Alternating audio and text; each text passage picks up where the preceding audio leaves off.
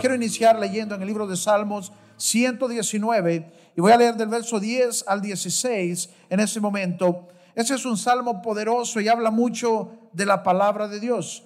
Dice, yo te busco con todo el corazón. No dejes que me desvíe de tus mandamientos. En mi corazón atesoro tus dichos para no pecar contra ti. Bendito sea, Señor, enséñame tus decretos. Con mis labios he proclamado todos los juicios que has emitido. Me regocijo en el camino de tus estatutos más que en todas las riquezas. En tus preceptos medito y pongo mis ojos en tus sendas. En tus decretos hallo mi deleite. Y me encanta esta parte al final. Y jamás olvidaré tu palabra. Este debería ser nuestro corazón, este debería ser nuestra emoción o nuestros sentimientos hacia la palabra de Dios, especialmente si ya hemos conocido a Dios, si ya eh, Él ha venido a nuestro corazón. Esta debería ser la idea de lo que la palabra de Dios representa para nosotros y decir, Señor, nunca olvidaré tu palabra. Todos tenemos esos momentos cuando tal vez en un momento difícil buscaste a Dios y Dios te habló una palabra o tal vez estabas en una oración y Dios respondió con una palabra. Momentos que marcan nuestra vida. Si podemos decir, Señor, jamás olvidaré esa palabra. Jamás olvidaré lo que me dijiste. Jamás olvidaré lo que declaraste para mi vida. Jamás olvidaré lo que hablaste que querías hacer en mi vida. Jamás olvidaré cómo dijiste que podías usarme. Donde dijiste que podías llevarme. Lo que dijiste que yo era capaz de hacer. Y donde yo pensé que no podía. Tú dijiste que todo yo lo puedo. Que tú eres mi fortaleza. Que tú eres mi roca. Que tú eres mi redención. Que tú eres mi proveedor. Que tú eres mi sanador. Jamás olvidaré lo que has hablado. Bueno, esa debería ser nuestra emoción, esa debería ser nuestra reacción a la palabra, no que la estoy viendo ahorita, que conste, ¿verdad? Porque ahorita todavía están ustedes como que están medio tamaleados.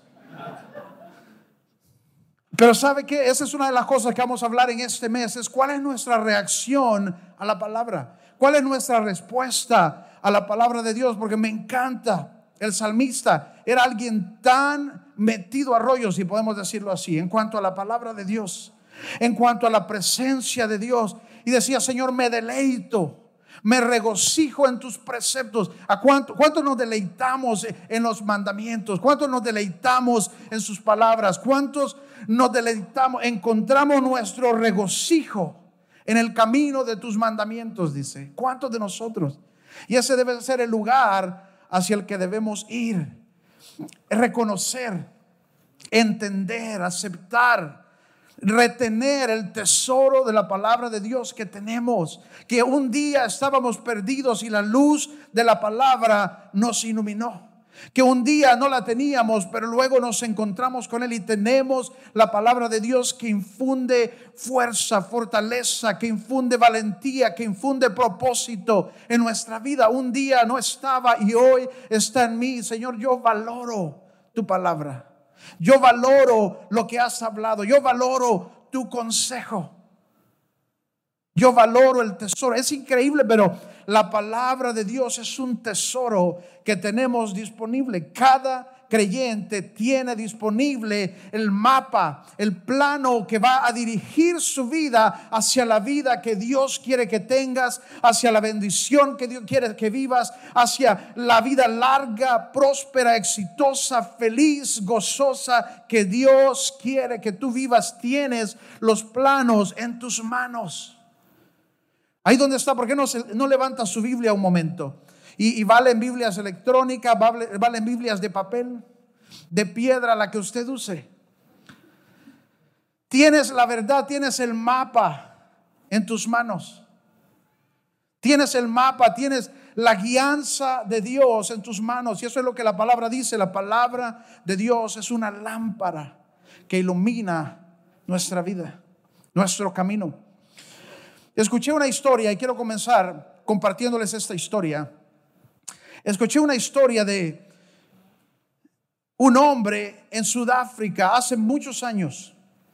Y ese hombre estaba tenía sus terrenos, sus tierras y salía a cultivar sus tierras y honestamente estaba en una zona donde la tierra era árida, la tierra era dura y él trataba de cultivar y aquello era muy difícil. Llegó un momento donde el hombre estuvo tan cansado de estar tratando de cultivar aquella tierra. Alguien pasó y él escuchó la bulla de ir a cazar diamantes. Estaba todo el mundo metido en eso. Esa era la moda del momento. Así como para nosotros son los selfies, para ellos era ir a buscar diamantes. Todo el mundo quería ir a buscar diamantes porque sabe que si usted se encuentra, un diamante cambió su vida. Y él comenzó a escuchar y quedó viendo su trabajo, su hacha, su pala con la que iba a trabajar todos los días y dijo, esto es demasiado duro, esto no vale la pena. Agarró a su familia, habló con sus hijos y les dijo, me voy. Me voy porque si yo puedo encontrar un diamante, voy a poder ofrecerle la vida que yo quiero que tengan. Van a tener todo lo que necesitan por el resto de su vida si solo puedo encontrar un diamante. Y el hombre agarró, vendió esos terrenos que, que dijo él no valen nada. Vendió sus terrenos y se fue donde todo el mundo estaba buscando encontrar diamantes. Y lo triste de la historia es que este hombre dedicó toda su vida a buscar diamantes. ¿Cuántos cree que encontró? Ninguno.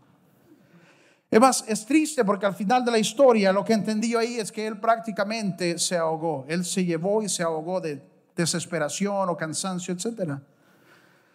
Pero lo increíble es que en el otro lado había otro hombre, un hombre que vio aquella tierra y dijo, está bien, no vale nada, yo la compro.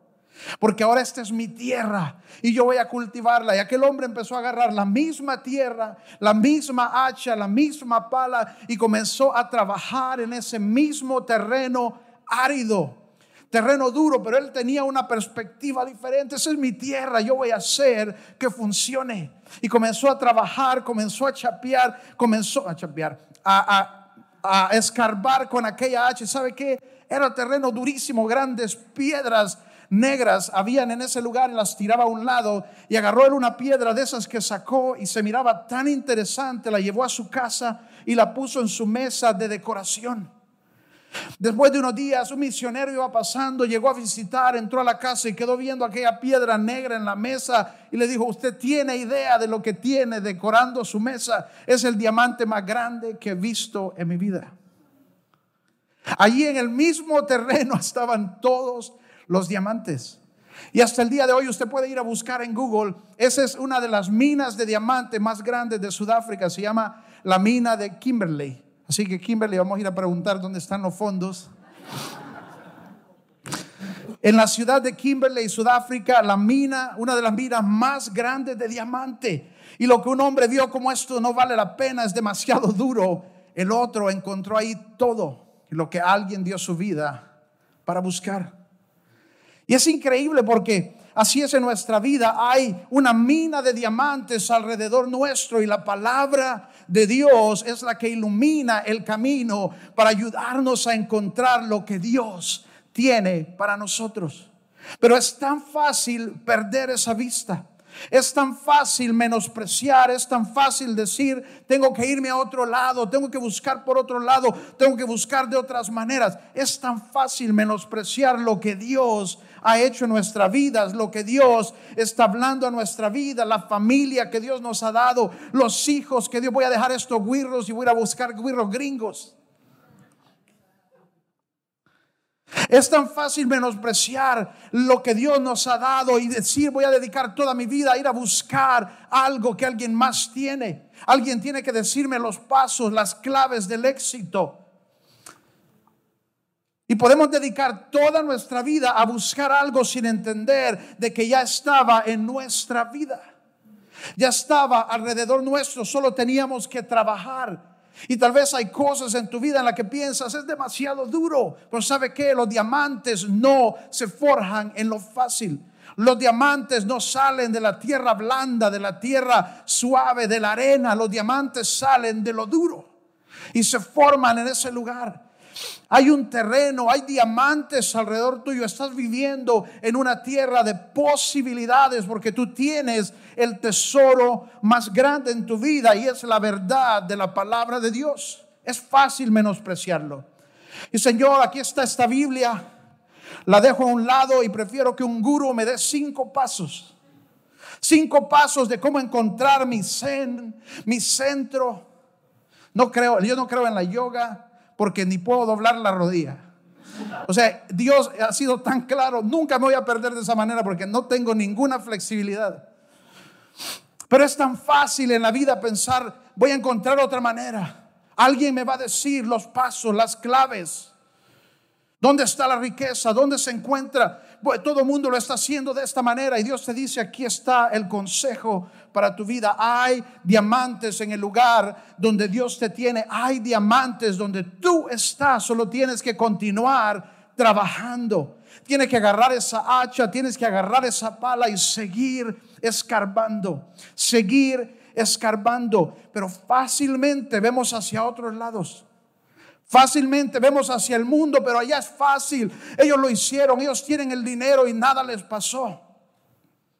¿Se ha fijado como cristianos? Es fácil pensar eso. Aquí estoy yo sirviendo a Dios. Aquí estoy yo tratando de hacer las cosas bien y aquellos van y la hacen mal y nada les pasa. Pero sabe que Dios es un Dios justo y tarde o temprano todo lo que el hombre siembra, el hombre también segará. Y el que ciega en corrupción va a cosechar, el que siembra en corrupción va a cosechar en corrupción, pero el que siembra en Dios va a cosechar en Dios. Solo tienes que permanecer, tienes que seguir, tienes que seguir profundizando, tienes que seguir escarbando. Y sabe que la palabra de Dios, la palabra de Dios, creo yo, estoy convencido yo, es el elemento más transformador sobre la faz de la tierra.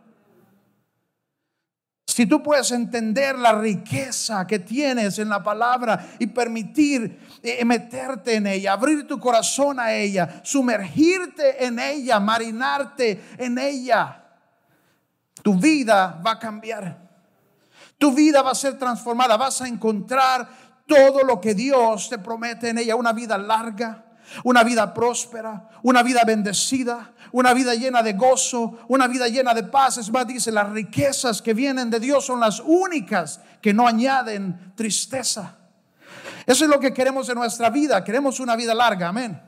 Queremos una vida próspera, amén. Queremos una buena vida. Queremos que nuestros hijos tengan una buena vida. Queremos una vida prosperada. Y dice la palabra, en Él está todo lo que necesitamos. Y su palabra es lo que va a llevarte a encontrar los tesoros que Dios tiene para tu vida. Dice en el verso 105, tu palabra es una lámpara a mis pies, es una luz a mi sendero. Y eso es lo increíble, tenemos nuestras respuestas, tenemos las respuestas tantas veces enfrente de nuestras narices y no la podemos ver. No la podemos ver porque en vez de ir y profundizar en la palabra, vemos la Biblia como un, asunto de miedo. Se nos hace tan difícil abrir la Biblia. Se nos hace tan difícil leerla. Hay gente que todavía su Biblia está en una esquina toda llena de telarañas y los niños llegan a pedir confite porque piensan que, que está decorado de, de Halloween esa casa. Porque la Biblia se ve tenebrosa. ¿Cuántos de ustedes crecieron en lugares así, que la Biblia era así como un lugar donde no hay que acercarse? Al contrario, la palabra de Dios dice, es mi deleite, me deleito en ella, me fortalezco en ella, me gozo en tu palabra. Pero a veces está la Biblia tan cerca, pero tan lejos, tan accesible, pero tan difícil de llegar a ella. Y menospreciamos fácilmente. Yo le digo a la gente siempre, aún en los momentos más difíciles de nuestra vida, es mejor llevarlos con Jesús. Aún cuando hay problemas, aún cuando hay dificultades, es mejor con Jesús porque cuando tú sientes que ya no puedes, Él puede. Cuando tú sientes que ya no puedes seguir, Él puede seguir contigo. Es mejor. La Biblia nunca nos promete de que nuestra vida no va a haber tribulación, no va a haber dificultad, pero dice, vamos a ir con Él y Él va a estar con nosotros en todo momento. No entiendo yo por qué alguien cuando las cosas se ponen difíciles va a soltar de aquel que todo lo puede en todo. Cuando las cosas se ponen duras, ¿por qué abandonar el que puede caminar sobre las aguas? ¿Por qué soltar el que, al que puede hacer lo imposible? ¿Por qué? Aún en los momentos difíciles, las cosas son mejores con Él. Las cosas son mejores en Él. Me encanta por eso, como dice el rey David ahí en Salmos. Dice, oh Dios, abre mis ojos. Abre mis ojos para que yo pueda ver las riquezas, para que yo pueda ver las maravillas que hay en tu palabra. Y eso es lo que nosotros necesitamos. Es Dios, abre mis ojos a entender lo que tengo enfrente de mí. Abre mis ojos a, a escuchar tu consejo. Abre mis ojos a no menospreciar, a no perderme. El rey, David sí que era romántico en cuanto a la palabra, ¿verdad? Mira como dice en el, del 98 en adelante. Tu mandamiento me hacen más sabios que mis enemigos porque me pertenecen para siempre. Tengo más discernimiento que todos mis maestros porque medito en tus estatutos. Tengo más entendimiento que los ancianos porque obedezco tus preceptos. Aparto mis pies de toda mala senda para cumplir con tu palabra. No me desvío de tus juicios porque tú mismo me instruyes. Y mira esa parte. Cuán dulces son a mi paladar tus palabras. Son más dulces que la miel en mi boca. Cuán dulce es la palabra de Dios a tu vida. Cuán importante es la palabra que Dios ha hablado a tu vida. Me llama la atención y a veces le digo a la gente, somos injustos con Dios, somos injustos con la palabra de Dios, porque el diablo viene y te dice una vez, qué feo estás si se las creemos. Pero Dios dice, tengo grandes planes para ti, quiero hacer cosas buenas y andamos preguntando, ¿qué quieres conmigo? Dios ya nos dijo y no le creemos. Pero al diablo se las creemos a la primera. Eres un perdedor. Eres un pecador, no vales la pena y todas se las creemos. ¿Qué ha hecho Dios para que sus palabras no tengan mayor valor en nuestra vida? Por eso me encanta, dice, cuán dulces son a mi paladar tus palabras, más dulces que la miel en mi boca. Y es que es fácil estar viendo hacia afuera. Es fácil estar viendo hacia otro lado pensando, si tan solo alguien me dijera. Y todo lo que necesitamos es ir a la palabra donde Dios te va a decir exactamente qué hacer. Y eso es lo que yo quiero, a lo que yo quiero llegar hoy. Si estás hoy vacío, si estás insatisfecho en tu vida, si no sientes que estás alimentado, es que no me alimenta la palabra de ese pastor, pues vea la palabra de la Biblia, que hay bastante. Es que no hace nada, pero no es la palabra el problema, es nosotros que tenemos que estar más hambrientos, más sedientos, más abiertos, más expectantes. Aún nuestra expectativa es importante. ¿Cómo vengo expectando a la palabra? ¿Cómo vengo creyendo a la palabra? Comienza a profundizar en ella. Eso es una buena resolución para este año, aprender a profundizar en la palabra de Dios aprender a recibir su palabra, a discernir su palabra, a entender su palabra. Eso es una buena resolución. Cuán dulces son mis son a mi paladar tus palabras, más dulces que la miel. Más dulces que la miel. Me llama la atención a mí los dos ladrones que estaban junto a Jesús en la cruz. Me llaman la atención porque uno de ellos vio hacia la cruz y dijo, ah, no hay nada. No hay nada valioso ahí, no hay tesoro, no hay riqueza. No hay nada bueno ahí. Vio la sangre derramándose, vio el dolor, vio los golpes, vio el gemir de Jesús y no encontró nada. Pero el otro en el otro lado vio la cruz y vio salvación. Vio una oportunidad, vio redención. Y ese mismo día fue salvo. Y esto me impacta a mí. Me impacta porque dos personas están frente a frente con la misma cosa. Y el uno no vio nada valioso y el otro encontró allí la salvación.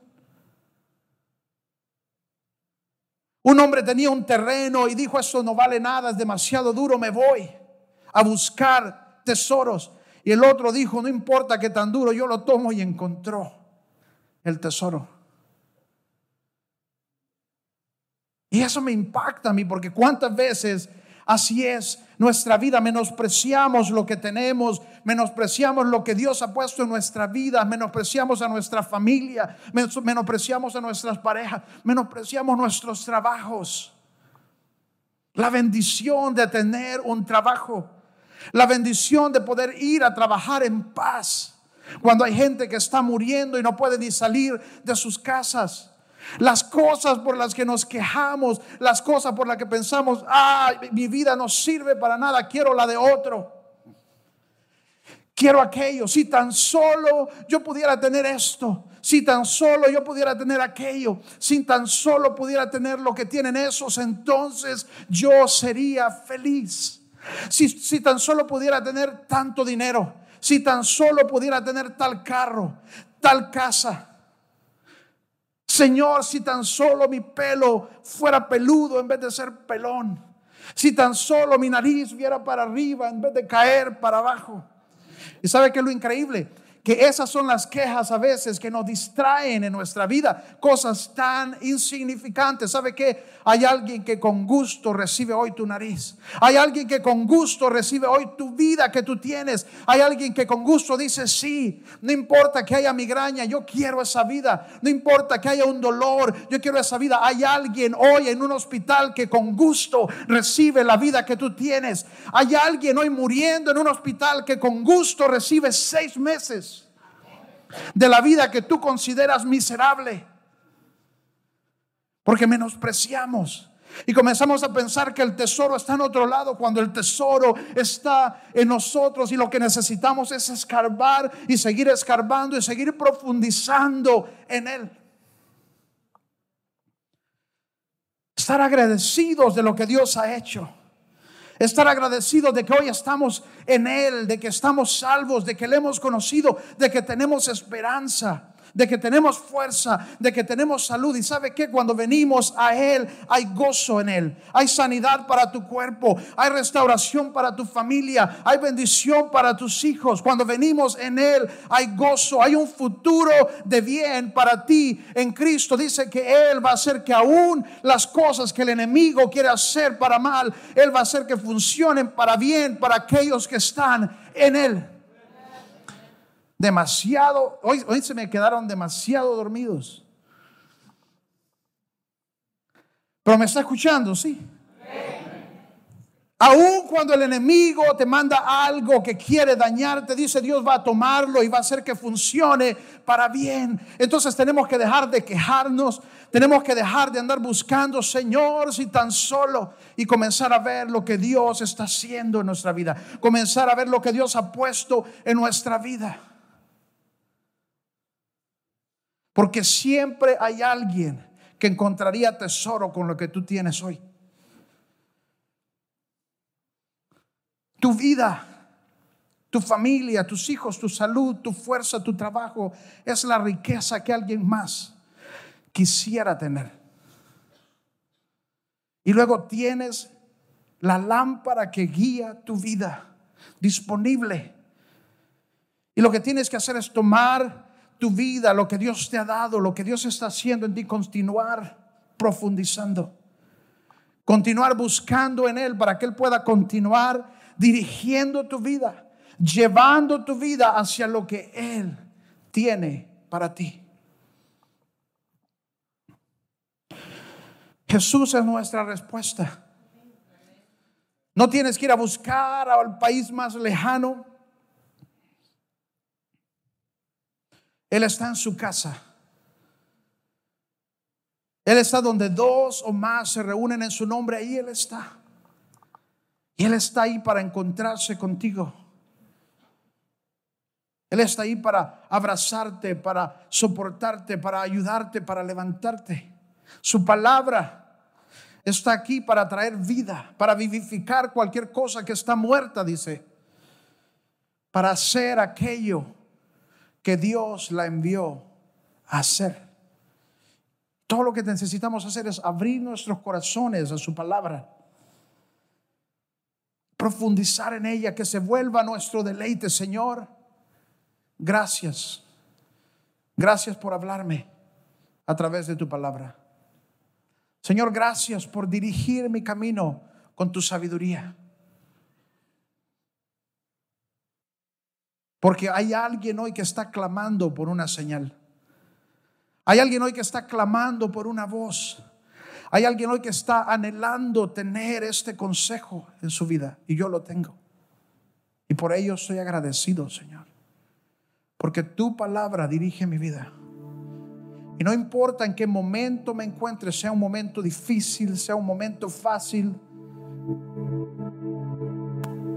su palabra va a guiarme. Y no hay mejor cosa que nosotros podemos hacer que meternos en su palabra, profundizar en ella, crecer, a conocer más de nuestro Dios, a entenderla. ¿Cuántos creyentes que ni entienden la palabra? Pero si solo abres tu corazón, dice que la palabra Dios la envía para que hable al más sencillo de los hombres. Todo lo que requiere es que nuestro corazón esté abierto. ¿Cuánto nos complicamos a veces? Ahí donde estás, si puedes cerrar sus ojos. Yo quiero animarte mientras vamos terminando y voy orando. ¿Qué, ¿Qué, es lo que andas buscando?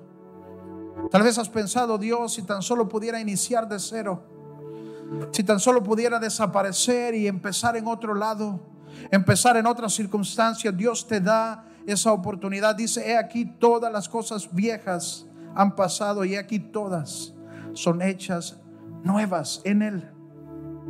En Él. Necesitas gozo, necesitas esperanza, necesitas seguridad de tu futuro, necesitas fe, necesitas la misericordia de Dios, gracia, el perdón de Dios, Él te lo da. Y eso es lo que me impresiona a mí, que aún cuando el hijo pródigo se fue y se perdió, hay muchas cosas que no pudo encontrar en el mundo.